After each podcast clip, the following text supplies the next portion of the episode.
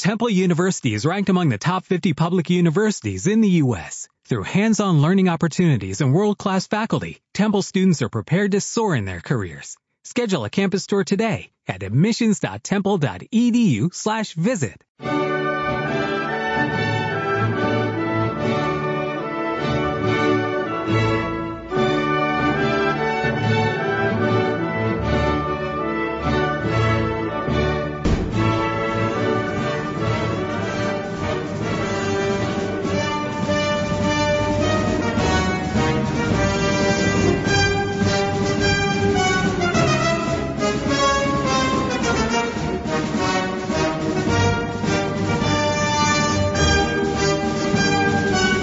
Están ustedes escuchando Babel Internacional. Bienvenidos amigos de Colectivo Burbuja. Hoy vamos a hablar en Babel Internacional sobre la actualidad eh, política y económica en tres países fundamentalmente, aparte de España.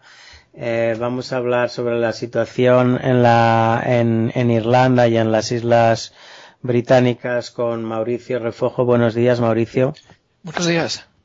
Uh, vamos a hablar también de la situación francesa con Víctor Pérez, que está en Niza. Buenos días, Víctor. Buenos días. Y tenemos también a nuestro compañero Antonio Giovetti, que nos va a comentar la situación uh, en griega y toda la crisis de la austeridad en la Unión Europea. Eh, esta semana, eh, el viernes, eh, Rajoy anunció sus medidas draconianas lejos de uh, adoptar medidas estructurales de racionalización, eficiencia y democracia, ha adoptado medidas de sumisión y de explotación a la parte más emprendedora de la sociedad española y eh, eh, las calles eh, automáticamente en Madrid la gente, los funcionarios fundamentalmente se echaron a las calles eh, para protestar eh, en el ministerio contra los políticos. Eh, en Castellón también se vivieron escenas de tensión. Una de las diputadas más impresentables del Partido Popular de la saga de los caciques Fabra, que llevan casi todo el siglo en el poder y que no han sido elegidos más que por la cúpula de su partido, insultó a los parados eh, y esto no ha tenido ninguna repercusión a nivel político en el país. Eh, esto eh, lo que está haciendo es desenmascarar a la clase política española y dejar ya al descubierto la verdadera naturaleza del régimen tiránico de poder que se dedica a explotar a los ciudadanos. Las partidocracias en el sur de Europa son especialmente sangrantes salidas de dictaduras en plena Guerra Fría desembocaron en partidocracias uh, financiadas fundamentalmente por la uh, socialdemocracia alemania. Y eh, uno de los países que también ha sufrido muchísimo y que está sufriendo este tipo de, régimen político es uh, Grecia eh, para comentarnos la actualidad eh, y las semejanzas que, que, existen entre el memorándum que ha firmado Mariano Rajoy con la, con la Unión Europea, un memorándum de intervención, es llamado memorándum de eh, entendimiento, pero es un memorándum de intervención de todo el sistema financiero español. Eh, tenemos la, el precedente de griego y para contarnos este tema y otros temas tenemos a Antonio Llobetti. Adelante ya, Antonio. Ya, ya, ya. Un saludo a todos los compañeros. Eh, sí, eh, hay, este, Rajoy ha firmado el, eh, el memorándum, eh, dicho de, entendi de, entendimiento, pero es una verdadera intervención y se parece muchísimo en algunos puntos al memorándum de hace dos años eh, que ha firmado el gobierno de Yorgos Papandreou en, en Grecia. Hay una diferencia, hay una diferencia sustancial entre los dos memorándum, o sea, que ya eh, en el primer, en el primer memorándum, memorándum griego, el esta, no solo las entidades privadas, pero sino también el Estado tenía que entregar todos sus recursos hasta patrimoniales a, las entidades acreedoras en caso de impago o en caso de controversias con, las mismas. Ya entonces nuestra soberanía territorial se veía mermada, la soberanía estatal ya estaba mermada. Y además eh, la soberanía jurídica, ya que los tribunales competentes en caso de, de controversia sobre el patrimonio eh, griego no, sería, no habrían sido los del Mm, los griegos, los locales, sino también los de la Unión Europea y después eh, del Gran de Luxemburgo en el segundo memorándum. Entonces, la pérdida de la soberanía española se limita por ahora, por ahora a, mm, a la, mm, a la económica y a la financiera, porque aún funciona la intervención general del Estado. Pero y yo, David, tengo la impresión que el, la, la cuestión de la deuda de las comunidades autónomas será utilizada como excusa para mermar también la soberanía política y muy en breve. Sí, muy probablemente después del verano veremos cómo el Estado español se ve forzado a pedir, si no antes, a pedir un, rescate en toda regla, porque la economía española cada vez está mm, peor y con las medidas que, que ha impuesto Mariano Rajoy de subida de IVA, eh, todavía más imposición a los autónomos, eh, pues el, el, el, poco tejido económico que quedaba dentro del país basado en el consumo interno va a sufrir muchísimo y aunque se aumente la recaudación de, eh, aunque se aumente la base impositiva, la recaudación va, va a disminuir con lo que va, se va a aumentar el, el déficit público. Por esto y porque las entidades financieras necesitan que se cree más deuda, que se cree más deuda para poder financiarse en el, Banco Central Europeo. Es una de las perversiones del sistema. Además, David, lo que llama más la atención del memorándum español es que el ministro de Economía perderá todas sus competencias para el 31 de, diciembre de este año y que serán trasladadas a un Banco de España que, en poca la palabra, que de hecho está intervenido por el Banco Central Europeo. Entonces, eh, yo no sé eh, qué hará de Guindos mm, en, en, este ministerio cuando se verá exaudurado de todos sus poderes. Eh, este punto es bastante importante. Mira que es el, el número 24, el primer punto del memorándum y en el que se dice que las autoridades españolas trans, transferirán en, para el, 20, el 31 de diciembre los poderes de, licencia y, digamos, eh, sanciones del Ministerio de Economía al Banco de, España.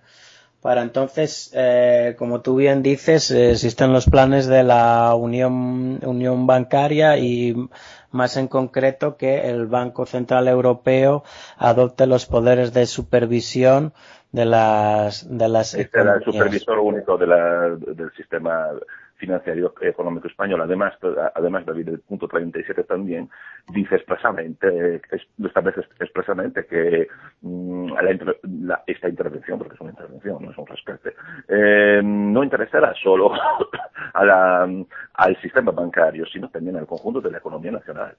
Entonces, eh, es, eh, concretamente pero concretamente el punto 37 dice que el Consejo, se refiere al Consejo Europeo, deberá revisar eh, de forma regular la política económica implementada por España eh, y adaptarla a, los, al procedimiento de los eh, de los imbalances macroeconómicos y también al procedimiento del déficit, déficit eh, excesivo de la, Unión Europea.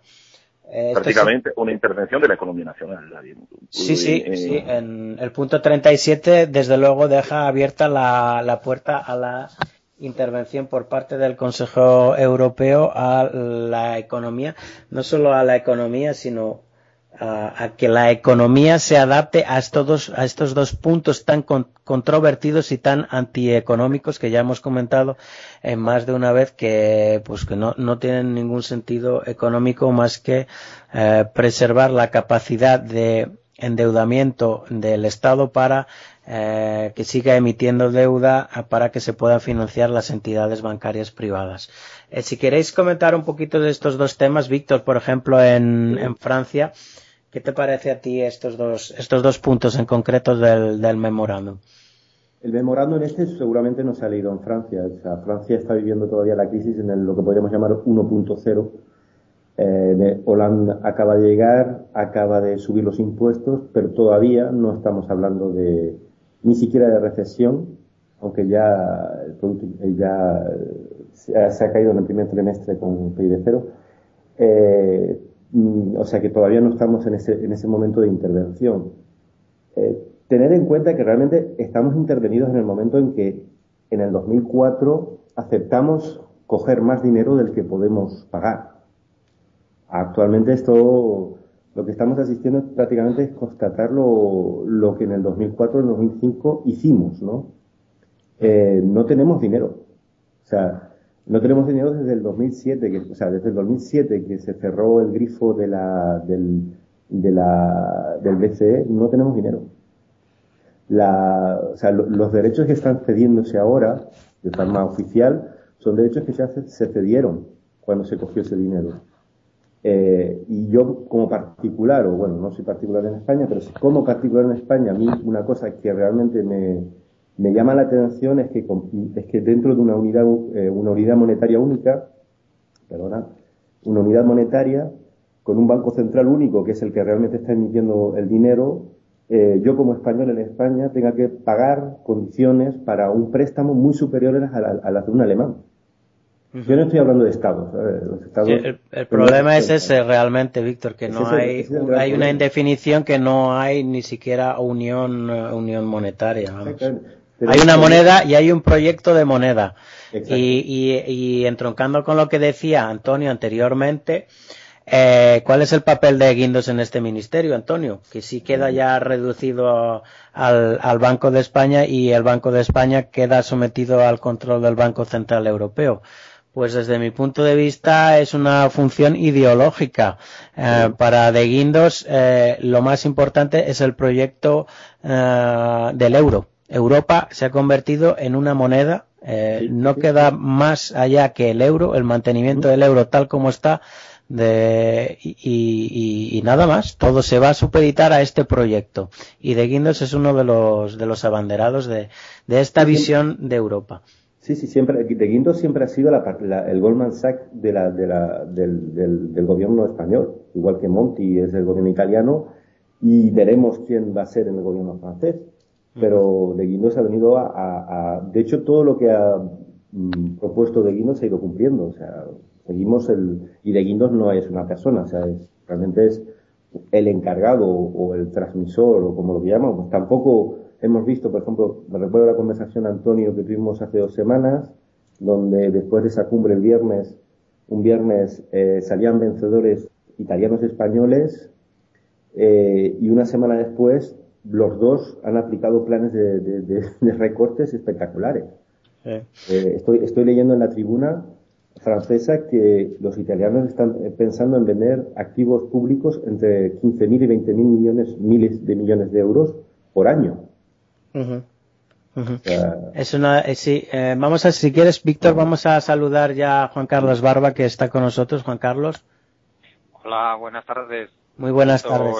¿eh? Nada, bienvenido Juan Carlos. Estábamos comentando todo el tema de los de la de los recortes que o de las medidas impositivas de, de Rajoy y, los problemas y las similitudes del con el memorándum español con el memorándum griego.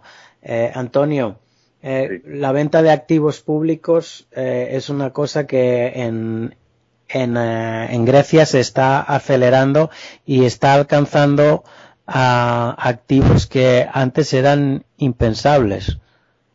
Sí, bueno, David, hago una premisa eh, en, las declaraciones programáticas de Samaras para pedir la confianza del Parlamento, y el, actual primer ministro griego ya había declarado que de los primeros nueve de las primeras nueve medidas que se irán tomando, cuatro um, atañarán a privatizaciones.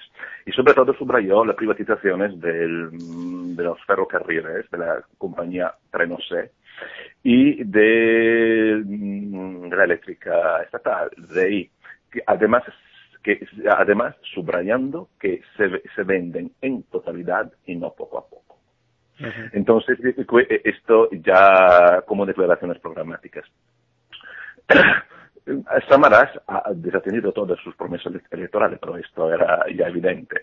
Y que sobre una, una renegociación del memorándum, una suavización de las medidas, hasta ni ha mencionado un, una, ni, la ampliación del plazo de tiempo para pagar la deuda, ni la eh, ni, ni, el despido, ni el, la forma de atajar, el despido de 150.000 funcionarios, ni tampoco mm, lo, ni tampoco ha mencionado los, los, que no va que va a atajar también los, los recortes en sus declaraciones programáticas. Claro que ahora se pasa a la fase 2, ya que se puede recortar muy poco, ya los griegos no tienen ni para comer casi. Y la fase 2 será la venta de todo el país. Además eh, de los, eh, de los ferrocarriles y de la, de, de la eléctrica, hay ya un proyecto de ley que está ya un proyecto de ley que concede a privados por 30 años la explotación de todos los puertos griegos. Ya está en el, eh, en el fondo de privatizaciones de los activos del Estado la venta de la compañía, de las compañías que gestionan el suministro hídrico en Atenas y Tesalónica y sobre todo la venta del suelo público, David. Hasta se vende medio ayuntamiento griego. Yo te lo puedo decir porque del ex aeropuerto internacional de El Inicón, que ahora el aeropuerto ya por, en vista de los Juegos Olímpicos se ha pasado a otro sitio, está a la venta, está a la venta. Y son muy lamentables las declaraciones del nuevo ministro de Finanzas, Ioannis Sturnaras, que mmm, era un ex, el expresidente del Banco Comercial de Grecia y vicepresidente de la Unión de los Bancos Griegos, entonces ya podéis saber qué intereses sirve y que en al Financial Times es una entrevista suya dijo que no se puede eh, no se puede pedir a una suavización del programa de rescate a las entidades creadoras porque Grecia no ha encarrilado bien sus reformas. Además, lo que es más grave, eh, el, este mismo ministro declaró al periódico ateniense Casilderini algo sobre el proyecto de privatización de esta área ex aeroportual griega de Linicón.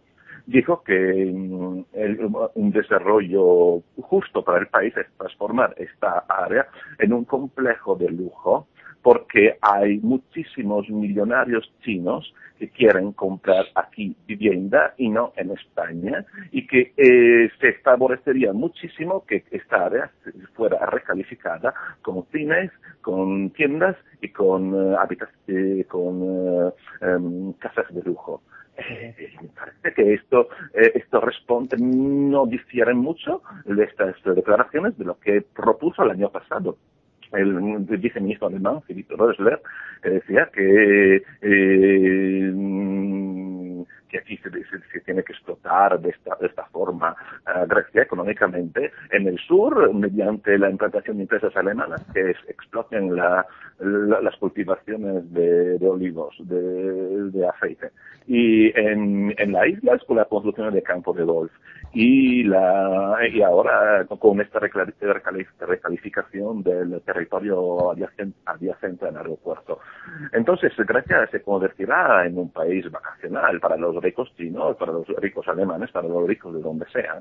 Y me parece ya que es muy limitante hablar de casta política griega del régimen del 74 de casta política española del 78. Puede, puedo parecer un conspiranoico, pero eh, me parece que esto va más allá que, que, que todo, porque es un programa que va aún que mm, está implementando mucho más arriba que la dirigencia política de cada país y que quiere mm, reducir la población mundial eh, para construir un mundo donde solo ellos ah, pueden, prosperar. Esto sucedió mm, hace muchos años eh, con la dictadura militar en Argentina, con Martínez de Oz, eh, con sus programas económicos brutales allí que pretendían mediante los vuelos de la muerte eliminar la población, en Grecia se pretende eliminar la población mediante los suicidios programados y en España a ver cómo se elimina esta población. Porque yo no veo otra conclusión.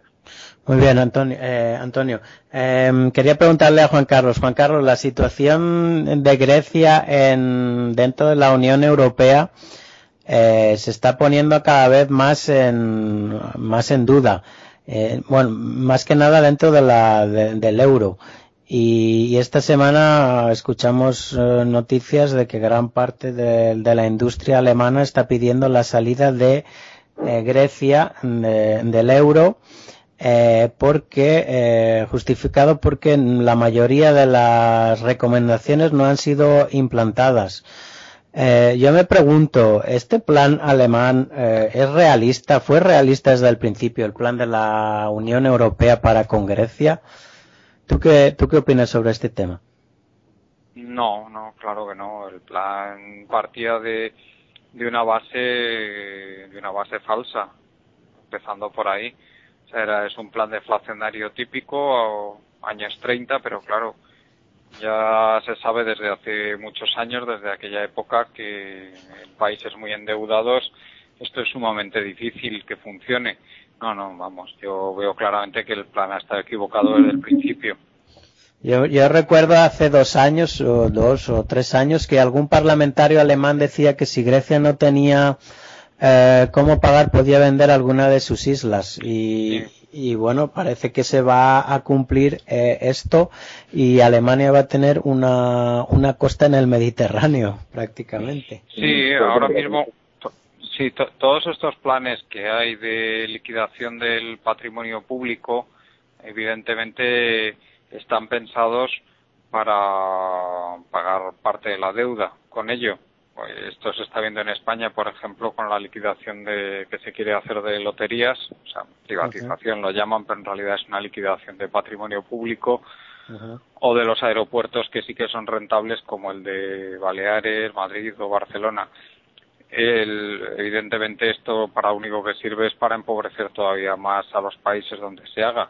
Hay que recordar que esto no reduce el déficit público porque esto es capital, simplemente convertir un tipo de capital que son estos activos como puede ser el loterías o los aeropuertos lo convierten en dinero en efectivo que es lo que les dan los los compradores y esto ellos lo emplean pues para pagar la deuda. Pero evidentemente no, a largo plazo reduce la capacidad de repago de la deuda puesto que son eh, esto este patrimonio público que se está liquidando evidentemente es patrimonio público que está produciendo una rentabilidad al Estado y por lo tanto una vez que se ha liquidado deja de producir esa rentabilidad y disminuye la capacidad de repago de la deuda. Es eh, evidentemente contraproducente en lugar de hacer lo que tenían que hacer, que es renegociar la deuda, pues se dedican a, a liquidar a liquidar los eh, pues a vender los muebles de la abuela, ¿no? Sí, sí. Eh, muy triste. y, bueno, y esperemos que los que están llevando adelante esta política eh, asuman uh, sus responsabilidades y, y, sean juzgados en un futuro por esta política que va en contra del, uh, de sus propios uh, gobernados. Eh, sí, claro, son, son, son evidentemente traidores a sus pueblos, vamos, con todas las letras, no hay otra manera de calificarlos. ¿Cómo has vivido tú allí en Madrid la, la última chispa que saltó el viernes de indignación espontánea contra las medidas de, anunciadas por Rajoy que aprietan todavía más la soga al cuello del ciudadano más emprendedor y, no solo del más emprendedor, sino ya afecta a estamentos muy, muy arraigados dentro de la sociedad española y muy estables como era el funcionariado. Sí, pues se ha, se ha vivido mm, para mí ha, sido una sorpresa, además una sorpresa agradable cómo ha reaccionado la población. ¿eh? Se ha visto cómo ha vuelto a producirse esta ola de indignación, cómo está afectando a mucha más gente. Hubo sucesos muy, muy llamativos como fue el que se que hubiera un enfrentamiento entre policías y bomberos y antidisturbios en las cercanías del Congreso en Madrid vamos, hubo realmente hubo enfrentamientos y hubo enfrentamientos físicos, no solo verbales. Y evidentemente que salgan que esas manifestaciones espontáneas de funcionarios, el Ministerio de Justicia, por ejemplo, pasó, pues también han sido muy significativas. Los comentarios de la gente en la calle, pues, pues también han sido para mí pues, muy positivos. Se está hablando, no se exigen responsabilidades, se, se exige juzgar a esta gente y encarcelarla y, acabar con el, con el régimen actual e instaurar un nuevo orden. Eso es lo que ahora mismo lo que se está diciendo a pie de calle. La verdad es que es esperanzador.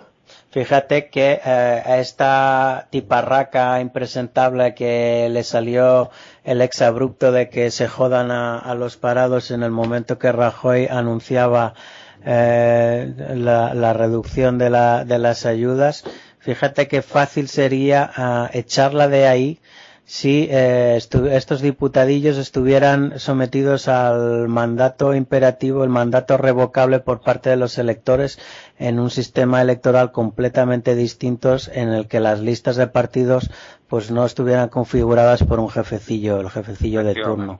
Efectivamente, hubiera estado fuera muy pronto esta señora, sí y, medio Partido Popular porque ha, incumplido toda su campaña electoral que en la que se había basado para alcanzar el poder frente al que muchos ya van a añorar eh, el, como el uno el no tan mal presidente Zapatero comparado con eh, con este con, eh, con Rajoy y, y sus y sus secuaces Claro, no, no, no, no, no tanto, ¿eh? No tanto. No lleguemos a esos extremos. Creo que no hacer eh, nada, no, no hacer nada no hace nadie bueno, ¿eh?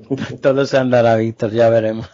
No, no hacer nada no es hacer algo bueno, ¿eh? Tampoco nos deja en muy buena posición. Y, y, otra cosa, David, que hay que darse cuenta que el, este incidente en el Congreso con la, con la señora esta, la hija del, del corrupto del corrupto Fabra, Carlos Fabra de, de la provincia de Castellón. Que es el que ha tocado seis veces la lotería seguiditas.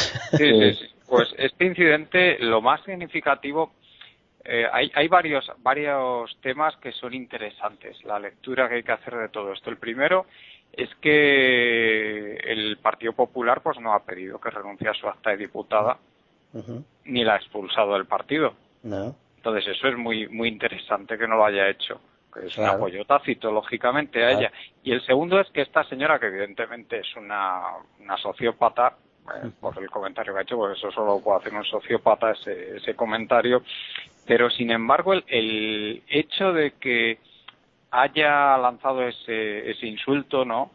En medio del Congreso, lo que está reflejando es el ambiente que se está viviendo en las filas de su partido, porque significa que realmente eso los otros que no son que no tienen esa perturbación mental que tiene ella, pues no lo dicen, pero evidentemente no lo dicen en público. Se ve que en, la, que en privado sí lo dicen y es lo que se está comentando entre las filas del Partido Popular, entre las filas del Gobierno. Es decir, hay que apretarle, hay que apretarle las clavijas a la gente más desfavorecida, a, los parados específicamente, y si no, esta señora no hubiera, porque esta señora que evidentemente debe ser medio retrasada mental, además de todo de ser una sociópata, no se hubiera atrevido a decir eso, si no.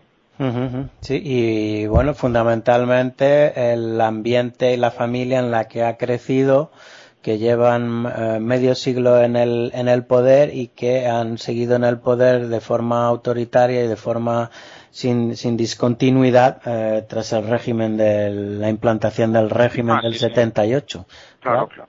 Esta gente ha sido, ha hecho con impunidad todo lo que han querido en Castellón. Daos cuenta que estos han construido el aeropuerto vacío de Castellón, una estatua al, al Fabra que costó 300.000 euros y después, eh, una vez quebrada eh, la comunidad valenciana, se dedican a insultar a los que sufren las consecuencias. Fijaros qué, qué catadura moral de gobernantes tenemos en España.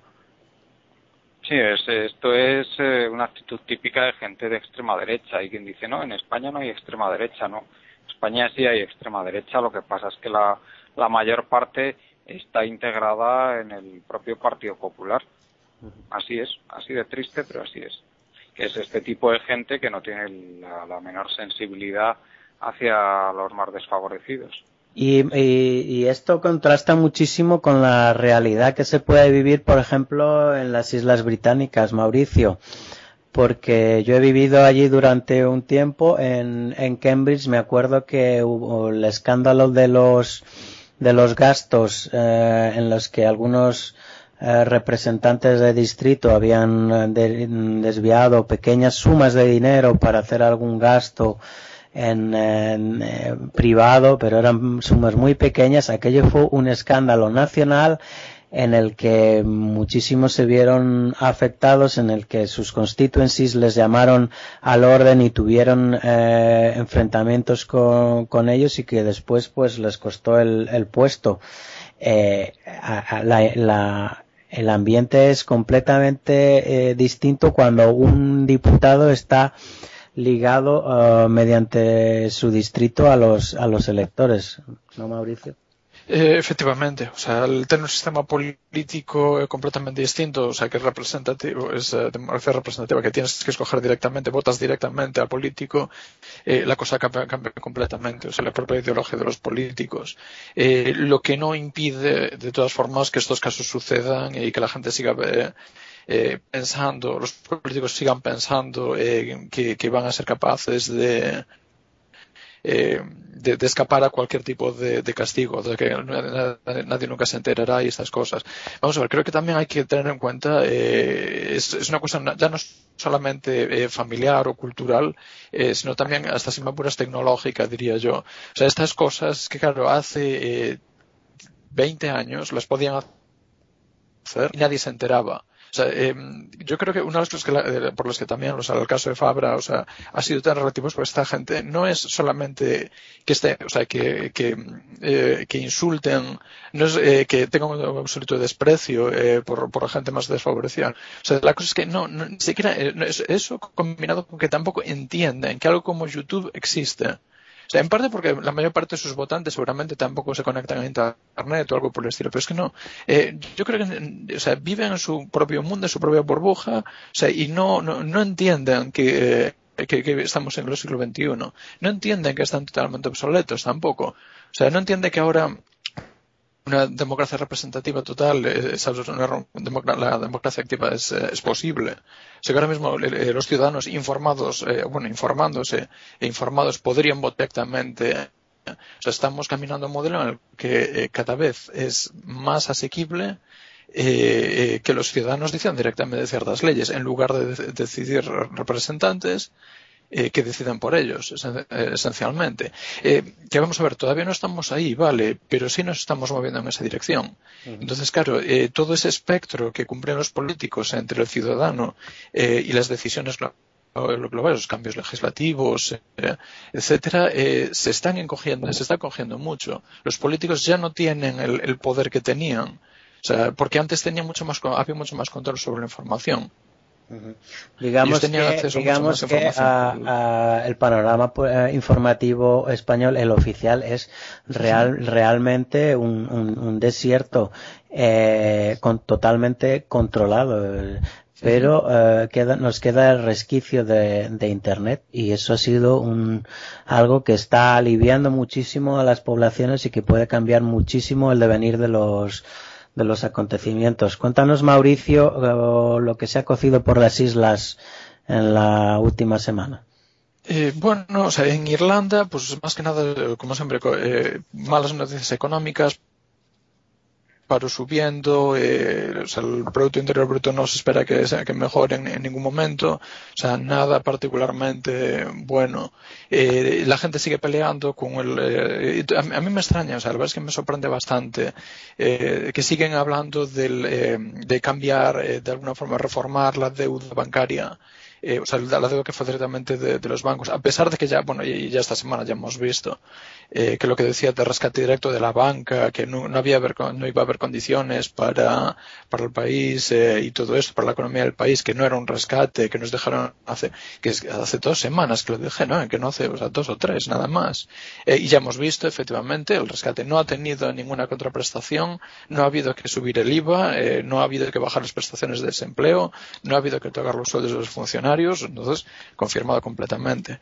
Eh, eso, en Irlanda todavía siguen peleando con intentar sacarse eh, eh par de la deuda bancaria ya sabemos que no va a llegar en menos de 12 meses un rescate directo a la banca. En, cuanto al Reino Unido, eh, pues eh, más o menos, en realidad lo más importante ahora mismo sigue siendo el caso Libor, que sigue explotando, o ahora ya es, ha, estallado a Europa, ha estallado a Estados Unidos, todavía no hay noticias grandes al respecto, pero eh, seguramente empie empiezan a caer ya las... Um, las denuncias gordas en Estados Unidos, que ahí es donde eh, realmente la, las denuncias son bastante, o sea, eh, los jueces a la hora de imponer una multa no es una multa relativamente ligera como la que le han puesto a Barclays, eh, que fueron, si no me equivoco, 400 millones de libras o de 500 millones de euros, algo por el estilo. O sea, la, las uh, denuncias grandes y, la, y, y, los pagos grandes de las multas grandes seguramente va, vengan por, eh, por, Estados Unidos. Y lo que ap aparentemente está pasando con el caso es que Barclays ha ido el primero eh, porque aparentemente era el que, el que estaba más limpio. O sea que ninguno estaba limpio, que vamos, pero todo tiene la pinta de que los demás estaban todavía peor y por eso han ido antes.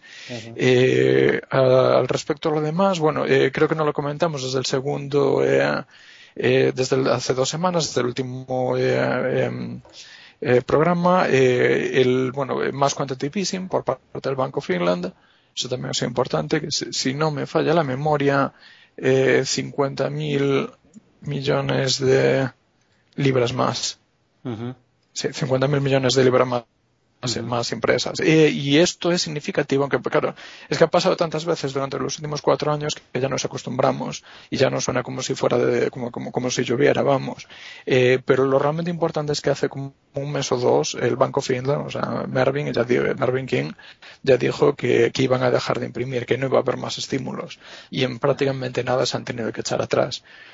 O sea, es, eh, bueno, una situación situación, claro, que ya decíamos todos, pero este hombre de, o sea, de, de que va, o sea, to, todos sabemos que va, van a necesitar bastante más eh, eh, estímulos, o sea, pero no, van, no están yendo a ninguna parte tampoco. Esto también eh, es una, también una, no, una nota para los eh, krumanianos, que no haya keynesianos, pues más bien serían krumanianos o sería el término más apropiado, que, que con sus medidas tampoco se soluciona un problema de, de deuda de todas formas. Eh, pero bueno, o sea, y la tercera... El problema ahí, Mauricio, es que el quantitative easing simplemente eh, sirve para a, ayudar a las, a las entidades, porque las entidades uh -huh. hoy en día para dar crédito no necesitan aumentar eh, su base, sus reservas. Pueden dar crédito simplemente sin, sin tener en cuenta su, sus reservas. Entonces, este quantitative easing no pasa a la economía real porque realmente se queda en, en, lo, en los bancos, no, no tiene otra misión. Eh, eso, al respecto precisamente del crédito, esto pues, bueno, no sé si Juan Carlos habrá enterado, o sea, pero eh, las noticias, en las noticias de eh, hace dos días, que fue el, el viernes, HSBC anunció, bueno, o sea, las hipotecas al 3%, no sé si habéis visto algo, o sea, durante cinco años, o sea, es un tipo fijo durante cinco años, que es bastante más bajo uh -huh. de lo que hay ahora mismo en el mercado.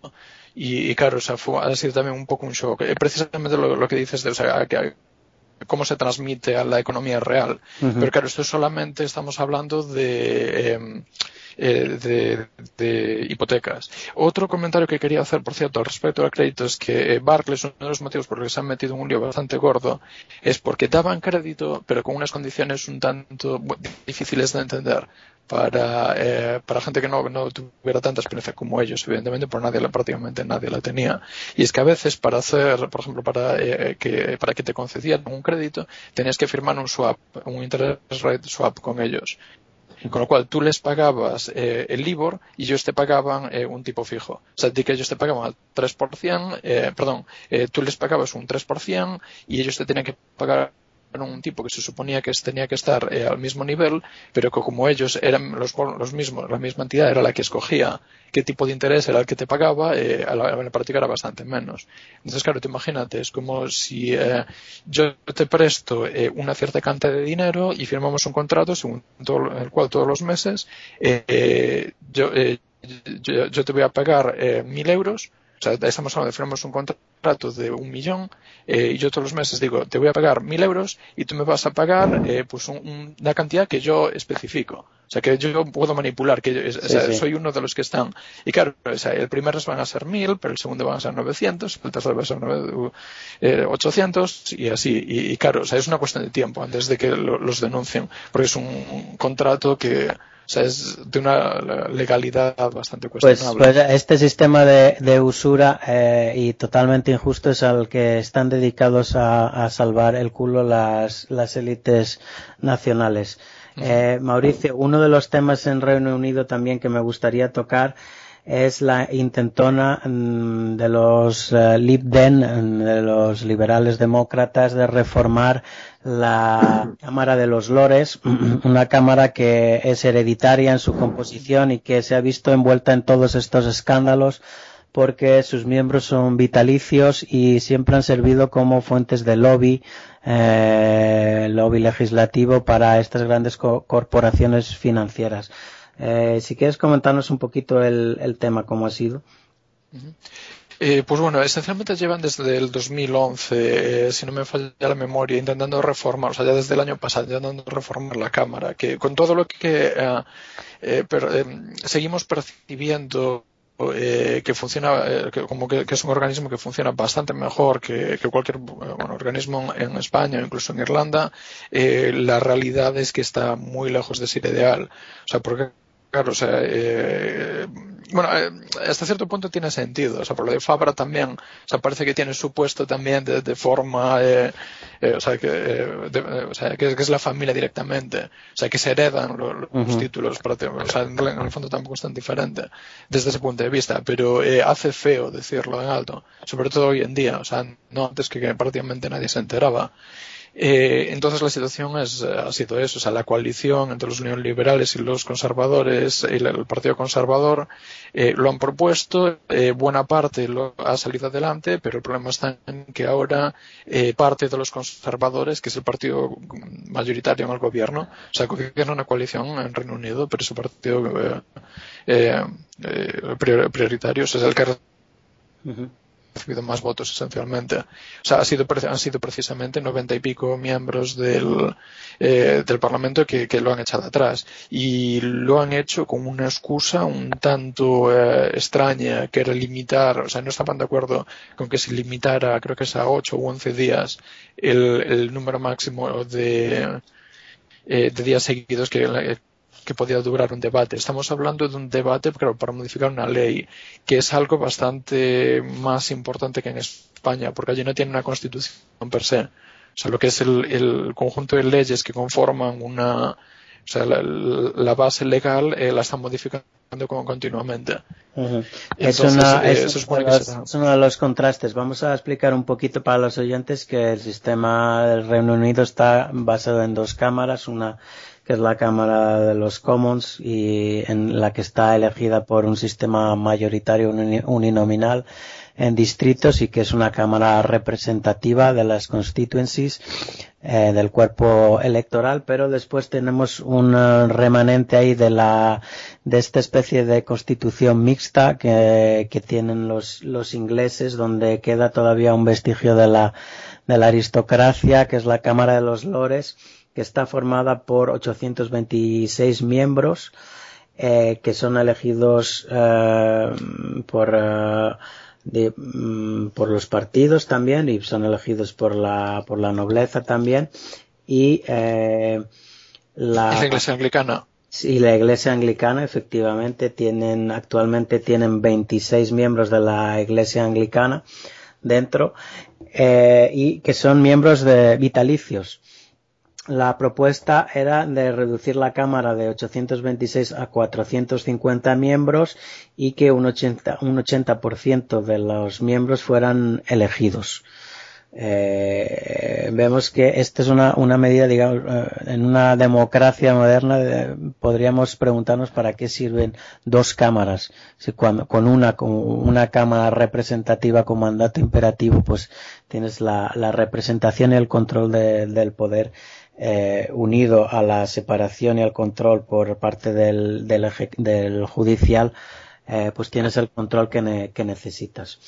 Eh, bueno, esta medida pues no ha salido adelante, pero llama muchísimo la atención cómo estos debates pues eh, se llevan a, adelante en el Reino Unido y la Cámara de Representantes no es simplemente una cámara de aprieta botones como ocurre en España.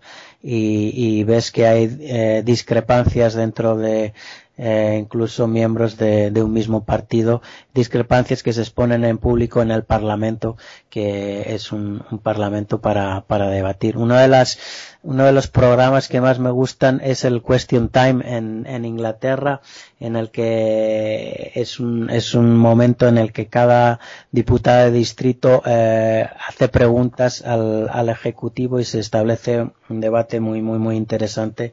Eh, incluso se, se hacen preguntas directamente puestas por los, por los electores. Si os parece, vamos a, Mauricio, vamos a darle la palabra a nuestro corresponsal en Francia para que nos comente también un tema muy candente. Eh, Víctor, eh, el tema de eh, lo que está ocurriendo con Peugeot, la, el fabricante tan importante de coches y el gobierno de Holanda. Cuéntanos un poquito el tema. Bueno, esto viene un poco de, ya desde el mes de abril, donde la prensa francesa ya comentó en su momento que había un gran paquete de posibles eh, despidos de grandes empresas pendiente a, la resolución de las elecciones de la presidencial francesa ¿no? y las legislativas.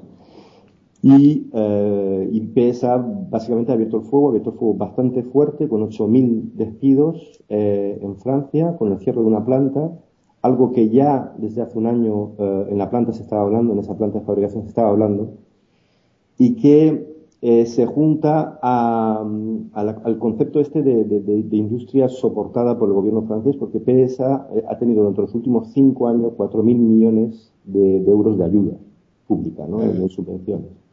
Uh -huh. Eh, Hollande, que yo no creo, no me creo que haya sido una sorpresa para él, porque esto tenía que estar ya en los dossiers de todo, de todo buen político francés, eh, está tomando un gesto de intentar eh, evitarlo, intentar negociarlo. Se ha hablado mucho, por ejemplo, de, de, que esto no tiene nada que ver con el coste, con el coste de, del trabajo, sino con, con, medidas de estrategia de la empresa que ha sido erróneas. -huh.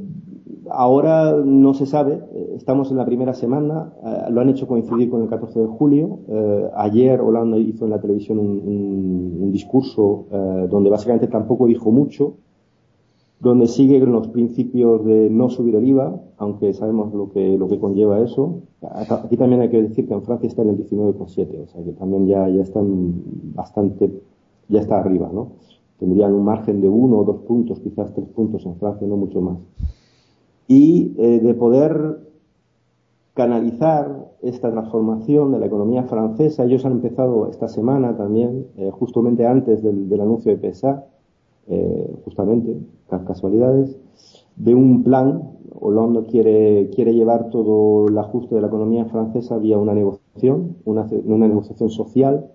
Él ha abierto unas, una serie de, de mesas redondas para hablar de las pensiones, para hablar de del ajuste económico, para hablar de, del funcionariado, para hablar del Estado, eh, en donde participan sindicatos, eh, la patronal, eh, diferentes interlocutores. En ese sentido está, está bien organizado. Pero otra cosa es que pueda, que pueda llevar a cabo alguna transformación solamente en el ámbito de lo, del ajuste fiscal y medidas legislativas. Eso ya habría, habría que verlo, ¿no? De hecho, ya Catalí, que ya sea Catalí, recordarlo, es una persona, es un socialista que trabajó con, con Mitterrand en la época, fue él el que trajo a, a, a al, al a trabajar con Mitterrand hace ya bastante tiempo, ya 30 años, eh, y que en un artículo que ya escribió esta semana ya anunciaba que él no veía muy claro que solamente con, medidas de, aumento de, la fiscalidad pudiese Francia eh, llevar esa, nueva, esa nueva dirección económica, ¿no? recuperar un, un poco la, actividad económica. Y en este impasse estamos. Tampoco, tampoco puedo decir más porque es más bien cosas de última, última, último de esta semana. Mauricio, tú querías eh, comentar un poquito el tema. Eh, más que nada por la importancia y bueno, por la futura viabilidad, viabilidad del mismo. Eh, también comentar que si no he leído mal, eh, Air, France, es, eh, Air France KLM es, también está anunciado como 5.000 puestos, un reporte de 5.000. Sí, 4.000. y, Sanofi, y Sanofi también, como 2.000. Se hablaba, o sea, en abril se calculaba en torno a los 20.000 puestos que iban a desaparecer o que estaban pendientes de desaparecer en la gran industria, en la gran industria francesa y que simplemente se habían parado por presiones políticas. Ajá. O sea, el total de 20.000. O sea que PSA son 8.000, o sea, ha sido un gran impacto. Y France ha llevado planes de ajuste de, la, de, plantilla, eh, retiradas, o sea, ¿cómo se dice? Eh, eh, gente que ha ido al retiro en, avance, en, adelante. Eh, o sea, ha intentado llevar unos ajustes de gente que ya estaban en lista, que ellos querían irse realmente, ¿no? Entonces tampoco ha sido tan, socialmente no ha sido tan impactante. O sea, se, tomó la medida y ahora, y ahora poco a poco se están licenciando la gente. En PESA se van a echar a gente. Eh, y una pregunta, ¿esos trabajos, estamos hablando de trabajos de alta cualificación, operarios, de alta, baja? Eh, una planta entera, donde estamos tocando ya trabajadores mm, menos... O sea, la industria del, automóvil, podemos decir, son trabajadores cualificados. ¿eh? No estamos hablando tanto del, del, sector del sector construcción. Pero bueno, no, no, estamos tampoco hablando de gente de cuello blanco o gente que van, van a salir con un, con un bastante importante de dinero. No, son gente que, que han tenido, bueno, tienen ahora, se está hablando de suicidio, bueno, es, es, socialmente es bastante más complicado, ¿eh? O sea, el impacto que tuvo Air France comparado con el PESA no tiene nada que ver. Porque ah, mencionas tú los suicidios, hubo una ola de suicidios eh, también ahí, ¿no? Sí, se ha, se ha comentado en televisión, se ha comentado, se, ha salido, han salido, han salido representantes sindicales eh, con, hablando de, grandes eh, de, un perjuicio enorme para gente que tenía ahora hipotecas y que no sabe cómo salirse. Claro. Eh, mm, si no me equivoco, eh, Juan Carlos, eh, no sé si has tenido la oportunidad de ver los indicadores de, de industria, de la producción industrial. Si no me equivoco, Francia e Irlanda son los dos únicos que no han aumentado. Eh, de, producción industrial, los últimos indicadores de producción industrial en Europa, ¿te refieres? Sí, Bueno, en realidad está toda Europa, que yo sepa, quitando Irlanda, me parece, como bien has dicho, el resto creo que están en, en negativo, ¿eh? En la producción industrial, en, el, en el, lo que es el interanual, ¿eh? Ya, ya, interanual, vamos, lo... Creo que este último... Creo que este último trimestre ha habido una pequeña mejoría, aunque hay bastante polémica al respecto de estos datos y, lo que no los que no mejoraban eran Francia e Irlanda. ¿eh? Mira, los tengo aquí delante los datos. Si quieres, mira, en Alemania los últimos datos de mayo baja el 0,2%, Francia el 3,5%. creo que lo que pasa es que estamos hablando de cosas distintas. Tú te estás refiriendo al último trimestre publicado, que es el primero, y yo estoy hablando del último mes publicado, que es mayo, ¿eh? que ha ido empeorando el tema. Italia baja el 6,8, España el 6,6, el Reino Unido, claro, ya fuera de la zona euro el 1,6 y la zona euro en su conjunto baja el 2,8. La Unión Europea en su conjunto el 2,3. Estamos hablando de mayo, ¿eh? todo el tiempo. ¿Y Alemania cuánto baja? El 0,2 es el que menor baja de los grandes países. ¿eh? los datos aquí en, eh, ahora mismo los datos de los países pequeños no los tengo delante. Irlanda sí que es muy posible que no, no esté en contracción la industria, no tengo yo ahora mismo el dato. y contrasta esto con los datos, por ejemplo, de Estados Unidos, en que la industria está, está creciendo en el interanual en mayo el 4,7%. ¿eh? O sea que ahí ahora mismo estamos viendo, a pesar de los últimos datos que muestran cierta debilidad de la economía americana, pero hay desde luego un desacoplamiento tremendo ¿eh? entre las dos grandes zonas económicas eh, del, del, mundo. La tercera, pues, eh, es la zona la zona china y la cuarta la japonesa, ¿no? pues eh, en que Estados Unidos sigue con una expansión cada vez más débil, pero sigue en expansión y Europa pues ya está en franca recesión, sí. Y, Juan Carlos, ¿tú piensas que esa, ese acoplamiento es, es fortuito, es, es eh, simplemente casual o...? Eh, vamos a ver, para mí esto está provocado sobre todo por la desconfianza respecto al futuro del euro, ¿eh? que está provocando unos fuertes movimientos de capitales desde la zona euro hacia otras partes del mundo y Estados Unidos se está viendo también favorecido por esto. Luego también hay otros hay otras eh, razones aparte de esto, pues como es la, la mayor eficacia ¿no? de, la, de la economía norteamericana y la mayor flexibilidad a la hora siempre la ha tenido, ¿no? A la hora de afrontar las crisis. Pues es un, es un solo, un solo país, una sola política, ¿no? Y luego hay otro tema también, bueno, sí, y luego también es una economía mucho más, mucho más flexible. Tiene sus ventajas y, sus inconvenientes, pero bueno, una de las ventajas es esta. Y luego también está el tema energético, que no hay que perderlo de vista, que es que Estados Unidos ha reducido su dependencia energética y eh, la economía americana está operando con unos costes energéticos bajísimos en relación a Europa desde hace aproximadamente dos años, sobre todo debido a la bajada de los precios del gas, que allí están pagando aproximadamente la tercera parte que en Europa por, lo, por el gas natural. Ah, eh, yo es curioso, ¿no? Más que nada el, el, tema de que si vemos un poco la secuencia de, la crisis económica, ¿no? Decimos en, en 2007 se significa con el cierre de un banco. que lo cerraron? No lo sé, porque de todas maneras toda la banca americana estaba en quiebra, o sea, y lo asumió todo la Fed. Pero bueno, cerraron y en ese momento nos encontramos a un euro a 1,50. Eh, ¿Nos encontramos, perdona? ¿cómo? A, un euro a 1,50 al dólar, ¿no? Sí. Espectacular. Yo nunca entendí eso, nunca lo he entendido. O sea, porque realmente cuando empieza la crisis, los bancos, o sea, vamos a ver, los bancos eh, españoles están ya, en ese momento puedes decir, ya están en quiebra, porque evidentemente no va a haber más dinero y, sabemos que los activos donde tienen invertidos esos dineros van a devaluar un 40%. Eh, estamos hablando de una banca nórdica que estaba muy pillada en, los temas de, los americanos de, la subprime, que es lo mismo, el mismo fenómeno, ¿no? Son, son, inversiones en activos que se devalúan, ¿no? 30, 40%. Vemos que toda la banca occidental está en crash, pero son los americanos los que entran en quiebra y los europeos soportamos un tipo de cambio a 1,50, ¿no? Sí, pero bueno, esos, fueron esos fueron movimientos de capital, ¿eh? lo que hizo subir el euro durante esos meses. Fue fundamentalmente dinero que se, hubo evidentemente muchísimo miedo en todo el mundo y se adoptó la zona euro mm, como parcialmente como refugio. No recuerdo ahora mismo las cifras, pero creo recordar que hubo entradas netas durante durante esos meses que superaron los 100.000 millones de euros y bueno, eso es suficiente como para hacer subir el tipo de cambio hasta esa, hasta esa zona. Sí. El, sí, pero eso duró también muy poco. Eh, sí, sí, luego ya enseguida, a partir sí, por eso luego ha ido bajando. Pero eso comparado con los swaps de moneda entre las bancas centrales, ¿tú, piensas que realmente el, el movimiento actual de, de capital en, en, el, en, el, en, el, intercambiario de, de, en, el, en el FX, en el, en el exchange puede afectar realmente a, los tipos de cambio?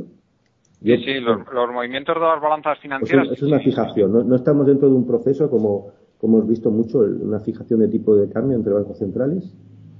Bueno, el, realmente ahora mismo están los tipos, para mí, eh, las balanzas financieras son las que siguen con tipos de cambios flotantes, son las que siguen marcando para dónde va el tipo de cambio. Las balanzas financieras suelen ser, finalmente a largo plazo, son reflejo de las balanzas por cuenta corriente que, al fin y al, cabo son las que las que reflejan a su vez la competitividad de cada economía, la productividad relativa de cada economía. si, miramos, por ejemplo, lo que es la zona euro y, y el balance de la zona euro es bastante positivo. El balance por cuenta corriente es casi neutro en la zona euro.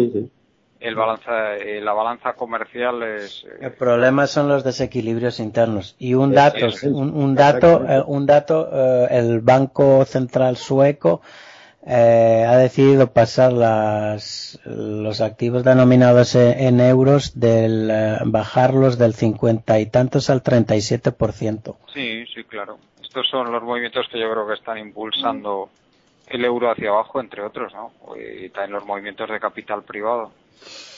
Bueno, pues eh, vamos ya a ir acabando el programa, si os parece. Os voy a dar un turno de palabra para que comentéis lo, último que se os haya quedado en el tintero. Antonio, cuéntanos. Sí.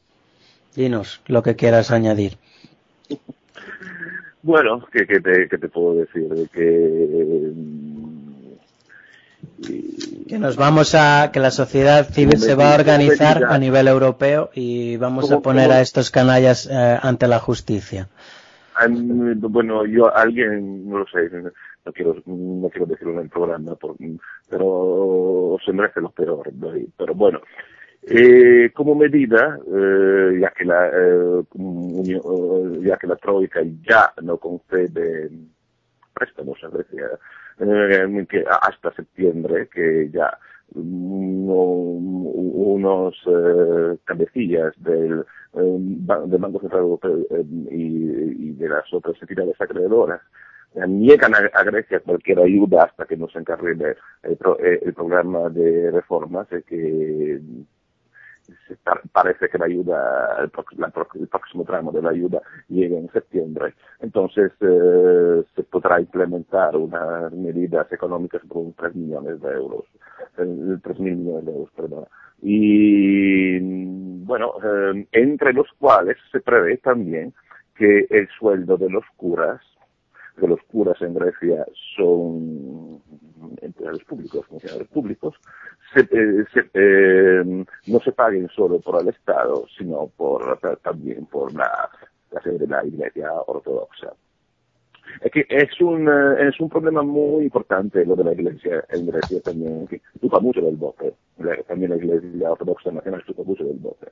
Y también es un, es un, es un asunto que puede también ser interesante también a nivel de reforma constitucional. Porque recordamos, eh, yo recuerdo a todos que la, en su preámbulo la constitución griega dice que está inspirada por la Santísima Trinidad. Y en, el artículo 3, eh, en, el artículo 3 de, la, nuestra constitución, eh, se establece el carácter nacional del mayoritario de la Iglesia Ortodoxa. Además, hay una completa osmosis entre Iglesia y Estado en Grecia porque los, eh, el primer ministro jura ante el arzobispo de Atenas y toda Grecia. Eh, los, eh, diputados juran el cargo también con la presencia de, ese arzobispo que es la máxima autoridad de la, de la Iglesia Ortodoxa Nacional y, hay una, un, poder muy fuerte de, de, la Iglesia también a nivel de propiedades inmobiliarias. Y Mm, son los únicos que no pagan el impuesto inmobiliario, porque sus edificios van destinados al culto y no a fines comerciales. Entonces también hay un abuso uh, de, la Iglesia. Y si, se implementa esta reforma, uh, esta reforma es muy poco porque, porque no atañe, no, no a sus privilegios pero por lo menos que también, también las necesidades se vean de mano en eso. Eh, sí, eh, muy bien, Antonio. Es un tema muy interesante el papel de la Iglesia que está teniendo en esta crisis y en el que vemos que es uno de los de los ganadores o al menos no perjudicados también en, en España. Eh, eh Juan Carlos, vamos a ir ya acabando. Y bueno, eh, a mí lo que me gustaría eh, recalcar es que continúa la locura esta de ajustes deflacionarios estilo años 30 del pasado siglo. Sigue progresando. Eh, las consecuencias, como no pueden ser de otra manera, pues son mayor desigualdad, mayor sufrimiento y mayor miseria para la población se está viendo como en países como España, pues eh, la población se está moviendo contra esto, no sabemos dónde llegará. La verdad es que es que a todos nos gustaría que finalmente hiciera esto llevar a un cambio político, a un cambio de régimen. No sabemos si será así, pero todos lo deseamos, ¿no? Y, y en fin, yo creo que es fundamental para todo el mundo que nos escucha que transmita esta idea que si no nos movemos, si no nos resistimos contra ello, todos y cada uno de nosotros, pues realmente esto a lo único que va a llegar, a lo único que va a llevar es a, que leguemos un país mucho más pobre, una, economía pues en un estado lamentable a todas las personas, a todos los jóvenes que se van incorporando pues al mundo de los adultos a partir de ahora y que desde luego no nadie se piense que esto lleva a la solución de la crisis. Muy bien. Eh, Mauricio. Eh, eh, bueno, es lo único que me ha dejado en el tintero. Quizás me, sorprende bastante que, bueno, en Irlanda ya desde hace como dos años, creo que algo más, incluso más del rescate, hay un dentro del Banco Central, y eso lo sabe todo el mundo, ya no solamente los trabajadores, una sección que bueno es está impuesta por el Banco Central Europeo, son trabajadores no del Banco Central irlandés, sino del europeo, eh, que, los llaman los alemanes, a pesar de que no todos son alemanes. O sea, me sorprende que en España todavía no hayamos oído nada por el estilo, a pesar de que evidentemente eh, la capacidad supervisoria del Banco Central de España no. O sea, tampoco sé si hay algo por similar en Grecia, que me imagino que posiblemente sí. O sea, pero vemos que es casi una broma privada eh, y claro también muestra un poco la, percepción que hay de, la intervención total y absoluta del, sistema financiero de prácticamente todos los países eh, que han sido bueno rescatados. Pero eh, y eso es lo único que me, que me he dejado así en, en el tintero. O sea y, totalmente de acuerdo con Juan Carlos. O sea eh, así no vamos a ningún lado y, o sea, la gente que se supone que nos representa, o sea, como ya he dicho, es que no, o sea, no, no entienden en qué mundo viven, o sea, no saben ni, ni, ni, qué dirección viene el viento, ni, ni qué dirección nos está llevando la corriente. O sea, no solamente una, una, cuestión de incapacidad, es que no, o sea, no saben, no, no, no entienden el, el mundo en el que están. O sea, no, no son capaces de entender el, o sea, y hay que, o sea, y eso lo estamos a ver eh, prácticamente, o sea, en, todas las universidades, o sea, va a haber un problema de que la gente, o sea, más capaz va, a tener que coger y sacar uh, de, alguna manera, y no me preguntes cómo, o sea, ahí es donde, o sea, todavía estamos eh, migrando a esa, todavía estamos en esa transición. O sea, creo que la policía eh, también también va a tener un problema muy gordo en España. Están perdiendo mucho, muchísima eh, representación con los ciudadanos. Yo creo que se están distanciando cada vez más la, policía y, eh, y, la ciudadanía. O sea, no sé si solamente me, da la impresión esta, eh, me da impresión a mí, pero vamos, o sea, no, o sea, no los veo, o sea, veo la, sociedad cada vez extendiéndose más, o sea, y estas instituciones que antes eran más respetables, son los políticos, la policía, eh, las universidades, todo, o sea, lo están perdiendo, no se están adaptando a la situación. O sea, es más fácil en el caso de los políticos quizás, pero eh, creo que estamos todos, que hay bastantes colectivos, o sea, que no, no entienden que el mundo ya no es como era y que no va a volver a ser como era. O sea, que eh, no, no, no están estamos desarrollando una capacidad de adaptación. O sea, alguna gente, pues sí, un poco más, pero, pero no todo el mundo está, está viéndolo así. Eh, perdón, con eso termino. Muchas gracias. Y Víctor, venga, vamos a acabar con, con tu reflexión final. Acabo, acabo rápido. Yo, me quedo con lo de José, ¿no? Yo creo que eh, por educación no, no, no, nunca los europeos hemos asumido que somos una región más del mundo. Y, y somos eso, una región más del mundo no, no entendemos lo que pasa porque no lo queremos entender. Yo creo que uno de los fallos, queréis, habláis un poco del, cambio de régimen. Eh, bueno, yo creo que el régimen actual funciona, es, no, no tiene ningún problema el régimen actual. Eh, yo creo que el, personalmente creo que el fallo que hemos tenido es que no hemos ejercido la democracia. O sea, nadie ha ejercido la democracia. Hemos pensado que la democracia es un régimen que funciona solo. Y cuando digo ejercer la democracia no digo votar, eso, no, eso es un elemento evidente de la democracia. Votar es importante, pero la democracia es estar informado, es saber qué votar. O sea, hace tanto mal una persona que no vota, como por ejemplo yo, que usualmente no voto, como una persona que cuando vota no sabe lo que vota. Entonces, no hemos ejercido durante 20 años, donde hemos vivido unas sociedades muy, muy acomodadas, donde se ha disfrutado de tiempo libre y, de, y vamos, suficientemente de recursos para poder informarse adecuadamente, nadie ha llegado a unos mínimos que podríamos establecer de cinco horas semanales de poder informarse, de poder informarse de la actualidad. Entonces, actualmente, ahora, ¿qué pasa? Es que no sabemos lo que pasa. Y me quedo con lo de José, ¿no? O sea, realmente no entendemos nada porque no queremos entenderlo, porque no asumimos de que no podemos ser el centro del mundo y no por lo que estamos haciendo, el trabajo ese diario que ejercemos, tenemos que tener tanta recompensa a nivel de consumo, ¿no? que el resto del mundo también tiene derecho a consumir, que nosotros tenemos que adecuar nuestro consumo y que hubiera sido mucho mejor adecuar nuestro consumo dentro de, una, de un movimiento social de reparto de ese consumo que a través de una crisis financiera un poco teledirigida. Pero bueno, lamentablemente los cambios sociales se hacen por necesidad y nos han establecido una serie de necesidades y caminamos prácticamente a base de necesidades. Un poco triste, pero, pero creo que es así.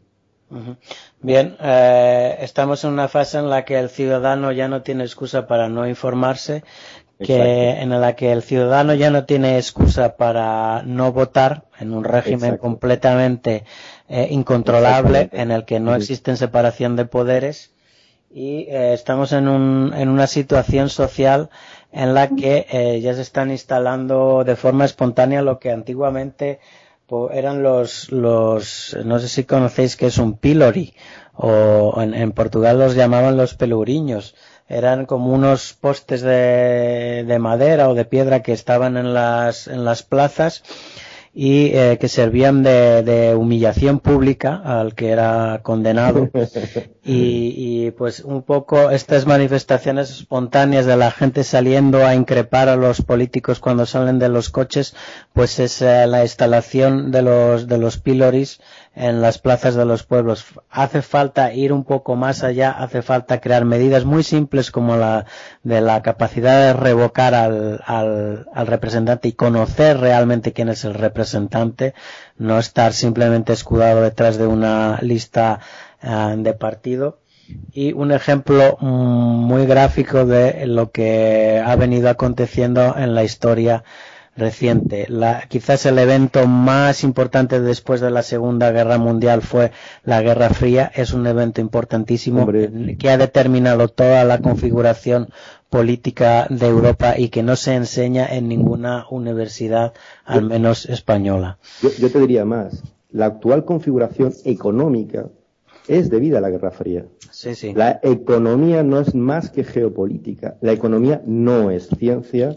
Hemos estado sumidos hemos estado en un movimiento muy triste por parte de una serie de personas en donde nos están convenciendo de que la economía es una especie de ciencia con leyes naturales. Eso no existe, eso es mentira. La economía es un reparto de recursos.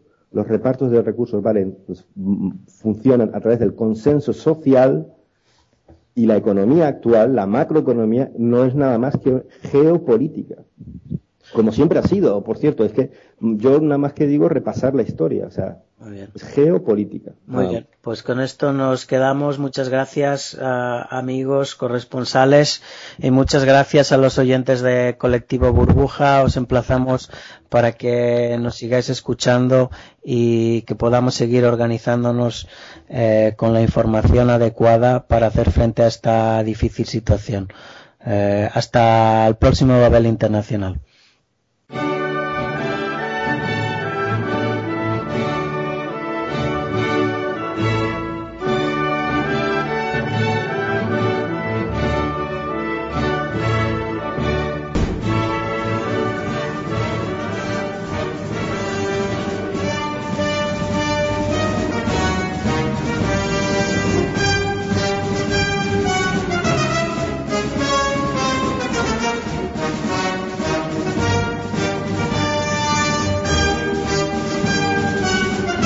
Ustedes escuchando Babel Internacional.